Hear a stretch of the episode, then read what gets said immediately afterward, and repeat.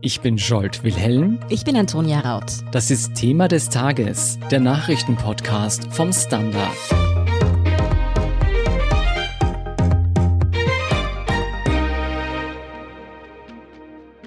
Wenn ich dich vor eineinhalb Wochen gefragt hätte, Scholt, was heißt eigentlich Made in Austria, was hättest du gesagt? Dann hätte ich bestimmt gesagt, dass etwas in Österreich hergestellt wurde.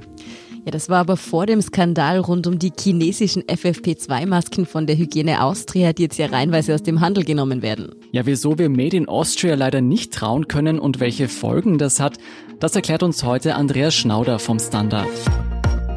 Andreas, bevor wir auf die Made in Austria-Thematik allgemein eingehen, wissen wir mittlerweile, woher die Made in Austria-Masken von Hygiene Austria wirklich kamen und ob sie auch schützen? Das Unternehmen sagt, es wurden chinesische Masken zugekauft, um Auftragsspitzen abzudecken. Also man sei mit der Produktion nicht nachgekommen. Das gilt es jetzt zu klären, ob das wirklich nur Auftragsspitzen waren oder ob es doch im großen Stil den Import von chinesischen Masken gab und die dazugehörende Umetikettierung. Zur Frage des Schützens. Es wird derzeit von mehreren Stellen geprüft. Es haben sehr viele Käufer dieser FFP2-Masken an spezielle Institute gewandt, um die Schutzfunktion zu überprüfen.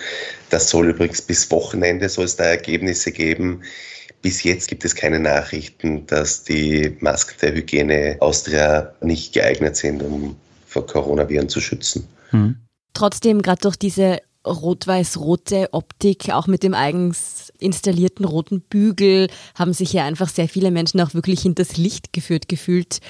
Wie wird denn das mit dem Etikettenschwindel weitergehen? Wird es da auch ein juristisches Nachspiel geben? Ja, ich würde sagen, das ist schon im Gange. Es gibt ja vielleicht zwei Ebenen, die man hier nennen kann.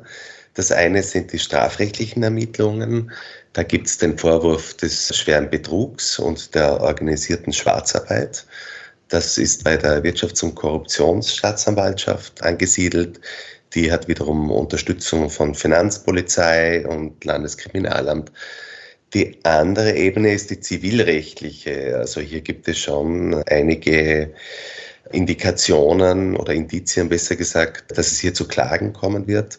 Das gilt einerseits für die großen Abnehmer wie die Supermärkte, genannt sein Spar, Rewe, aber auch DM als großer Drogeriemarkt. Und es könnte natürlich auch sein, dass einzelne Personen klagen, weil sie sich in die Irre geführt fühlen. Da ist allerdings das Problem, dass die Summen, um die es da geht, relativ gering sind. Also wenn man jetzt Masken um 50 Euro gekauft hätte, würde sich eigentlich der Rechtsstreit gar nicht lohnen. Hm, dann wären die Anwaltskosten und Gerichtskosten wahrscheinlich höher. Viele von uns haben sich nach diesem Fall zum ersten Mal wahrscheinlich wirklich gefragt, was heißt Made in Austria überhaupt? Also wenn man das vielleicht etwas überspitzt sagen will, könnte man durchaus die These vertreten, dass es gar nichts heißt. Made in Austria ist so irgendwie ein Werbebegriff, würde ich fast sagen. Allerdings gilt es schon einen Umstand zu berücksichtigen. Man darf Konsumenten nicht in die Irre führen oder täuschen. Wenn jetzt jemand vorgibt, das sei Made in Austria und es ist nicht Made in Austria, dann ist es ein Verstoß gegen das unlautere Wettbewerbsgesetz und das kann schon schwerwiegende Folgen haben, also beispielsweise Klage auf Unterlassung bis hin zu Schadenersatz. Trotzdem, wenn jetzt der Slogan Made in Austria von dem her irgendwie kein geschützter Begriff ist oder es zumindest keinen fixen Kriterienkatalog gibt, liege ich dann richtig in der Annahme, dass vermutlich die Hygiene Austria jetzt nicht das erste Unternehmen war, das diese Kennzeichnung ein bisschen gedehnt hat, könnte man sagen? Ja, ich glaube auch, dass das immer wieder vorkommt. Aber wie gesagt, es ist schon so, dass man sich da auf sehr dünnes Eis begibt. Denn da gibt es auch eine ziemlich große Judikatur zu dem Thema. Und die Strafen oder die Konsequenzen, besser gesagt, die sind nicht ganz ohne. Aber es war jedenfalls nicht das erste Mal, dass sowas passiert ist. Nein, derartige Fälle sind immer wieder Gegenstand von Gerichtsverfahren. Jetzt haben du und deine Kollegen im Wirtschaftsressort einen Fall herausgesucht, in dem man besonders gut sieht, wie so ein Etikettenschwindel vonstatten geht und wann es zu weit geht. Und zwar, da geht es um Fische. Kannst du den nochmal für uns schildern? Ja, das ist eigentlich ein in Österreich sehr häufig zitierter Fall, wenn es um die Judikatur geht. Ist schon sechs Jahre her. 2015 hat ein österreichischer Betrieb italienische Forellenfilets importiert und hat in Österreich über Buchenrauch geräuchert. Mhm. Auf der Verpackung stand dann ein Produkt von einem österreichischen Familienbetrieb. Er hat also nicht draufgeschrieben Made in Austria, sondern von einem österreichischen Familienbetrieb. Dass der Fisch, der Rohfisch aus Italien stammt, stand sogar auf der Hinterseite der Verpackung relativ klein gedruckt, aber immerhin. Also man könnte jetzt sagen, er hat jetzt nicht wirklich geschwindelt, aber der oberste Gerichtshof hat entschieden, dass die ganze Anmutung dieser Verpackung, dieses Auftritts in die Richtung geht, dass eigentlich ein durchschnittlicher Konsument zur Auffassung gelangt, dass es sich ein österreichisches Produkt handle. Und da hat er dann weiter ausgeführt, dass eigentlich schon die Gefahr einer Täuschung ausreichend ist, dass es eine rechtswidrige Kennzeichnung ist. Heißt das, man muss vielleicht auch als Konsumentin sich gar nicht so sehr vor dem Slogan Made in Austria fürchten, unter Anführungszeichen, als eher vor dem, was auch mit Bildern und Formulierungen suggeriert wird. Ja, genau, das sind so Beispiele wie im Gewässer oder Rot-Weiß-Rot, ein Produktauftritt oder der Stephansdom oder die Alpen oder ein Dirndl oder ein Wappen. Das sind so klassische Sujets, die in der Werbung oder auf den Produkten gerne verwendet werden.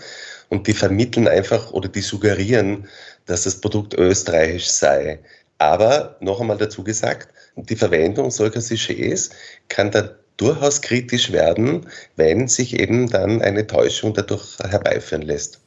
Also gilt ja vielleicht auch nicht nur für österreichische Produkte, sondern der Pizzakarton mit dem italienischen Pizzabäcker drauf heißt ja auch nicht, dass die Pizza automatisch in Italien produziert worden ist, oder? Absolut. Und da darf ich vielleicht noch ein Made in Germany Beispiel mhm. anführen. Da hat ein Hersteller unter dem Logo Made in Germany Kondome verkauft. Die sind aber aus China importiert worden, zumindest die Rohlinge. Im Gerichtsverfahren ist es dann darum gegangen, dass der Hersteller oder besser gesagt der Händler argumentiert hat, dass er hat die in Deutschland befeuchtet, geprüft und verpackt und verschickt und dass deshalb durchaus die Bezeichnung Made in Germany gerechtfertigt sei. Der ist aber damit abgeblitzt. Mhm. Ja, dass in der Werbung alles Mögliche probiert wird, um dem Kunden etwas vorzugaukeln, das wissen wir ja. Wie sieht es denn mit offiziellen Gütesiegeln aus, wie beispielsweise AMA, das ja bei der Fleischproduktion zum Einsatz kommt? Wie vertrauenswürdig sind solche Siegel? Also nach meinem Empfinden gibt es hier sehr strenge Auflagen, um dieses Gütesiegel verwenden zu dürfen, also insbesondere in der Fleischproduktion, aber auch bei Obst und Gemüse und dergleichen. Da wird eigentlich der ganze Herstellungsprozess evaluiert. Da gibt es regelmäßig Prüfungen. Da denke ich schon, dass man darauf vertrauen kann. Es gibt aber immer wieder andere Erwartungen an so Gütesiegel wie bei der AMA. Mhm. Es gibt dann beispielsweise die Kritik, dass das Tierwohl da nicht abgebildet ist oder Pharmazeutika verwendet werden bei der Tierzucht, wie Antibiotika beispielsweise. Jetzt ist es aber so, dieses Gütesiegel zumindest ist nicht dafür gedacht, hier auch den Tierschutz zu berücksichtigen. Das kann man jetzt natürlich kritisieren, aber an und für sich das Ziel, dass das AMA-Gütesiegel hat, nämlich die Herstellung aus Österreich zu garantieren, diesem Ziel kommt man schon sehr nahe. Es gibt da einige Einschränkungen, was auch immer wieder zu Diskussionen führt. Zum Beispiel bei verarbeiteten Waren oder auch in der Gastronomie ist diese österreichische Herkunft der Lebensmittel weniger stark gewährleistet. Hm. Ich kann mir auch vorstellen, viele fühlen sich beim AMA Gütesiegel deshalb getäuscht, weil ja AMA selbst in der Werbung Freilandtiere zeigt und mit diesem Image selbst spielt in der Werbung und wahrscheinlich kommen so auch die falschen Erwartungen zustande.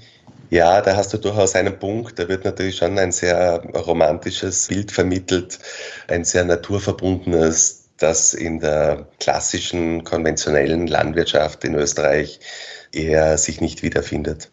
Jetzt ist es ja so, dass Menschen, die auf Herkunftsbezeichnungen oder eben auf Gütesiegel achten, ja eigentlich eh Verantwortung übernehmen wollen. Ist es dann nicht schlecht für die Händler, wenn sie die dann auch noch hinters Licht führen? Also wenn sich die Leute dann irgendwann denken, wenn ich eh nicht drauf vertrauen kann, dann achte ich erst recht nicht mehr drauf? Ja, das wird auch immer wieder vorgebracht, derartige Ideen, dass das ja letztendlich auch im Sinne der Hersteller ist, wenn die Konsumenten darauf vertrauen können. Da gibt es aber wirklich ein massives Gegenargument, das so ein bisschen mit der Globalisierung der Wirtschaft zu tun hat.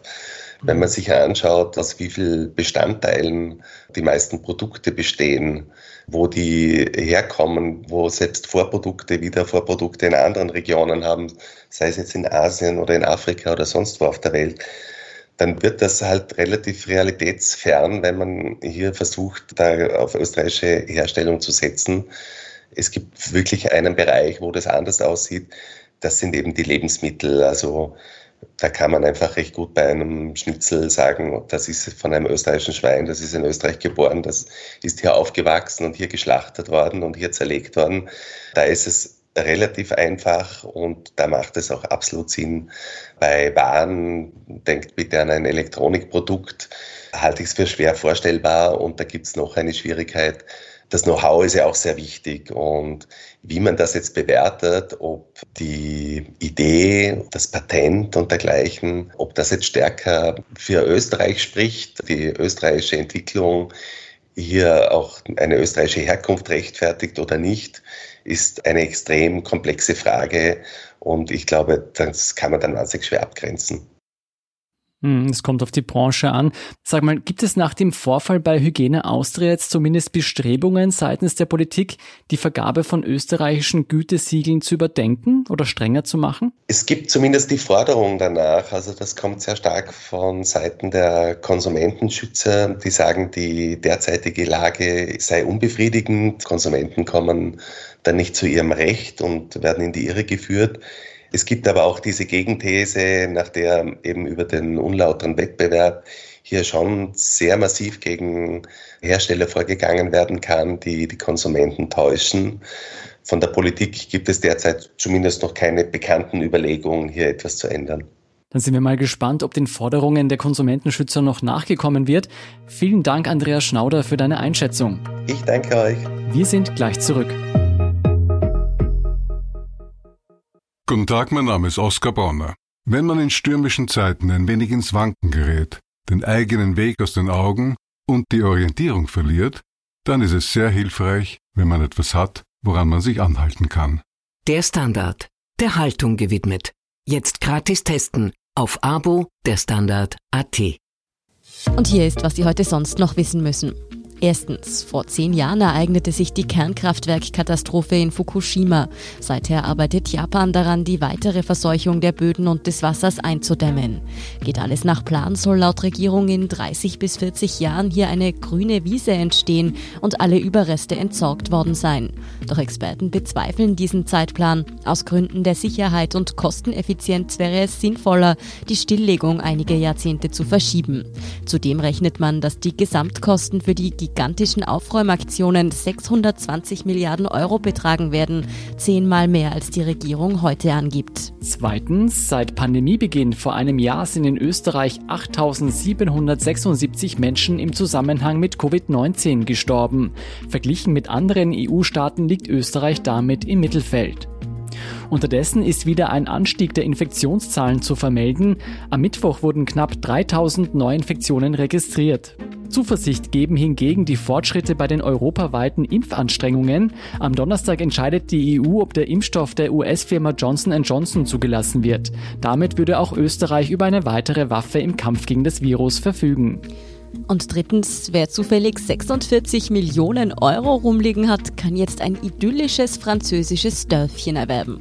Der Besitzer, der es loswerden will, ist niemand geringerer als Hollywood-Schauspieler Johnny Depp. Depp wollte sein französisches Dörfchen ganz in der Nähe von Saint-Tropez bereits 2015 verkaufen, nachdem seine erste Ehe in die Brüche ging. Interessenten erwartet ein Haupthaus, sechs Gästehäuser, ein Restaurant und ein Kunststudio. Die Bilder dazu und die aktuellsten Informationen zum weiteren Weltgeschehen finden Sie wie immer auf der Standard.at. Um keine Folge von Thema des Tages zu verpassen, abonnieren Sie uns bei Apple Podcasts oder Spotify. Unterstützen können Sie uns mit einer 5-Sterne-Bewertung und vor allem, indem Sie für den Standard zahlen. Alle Infos dazu finden Sie auf abo.derstandard.at. Danke für Ihre Unterstützung. Ich bin Antonia Raut. Ich bin Jolt Wilhelm. Baba und bis zum nächsten Mal.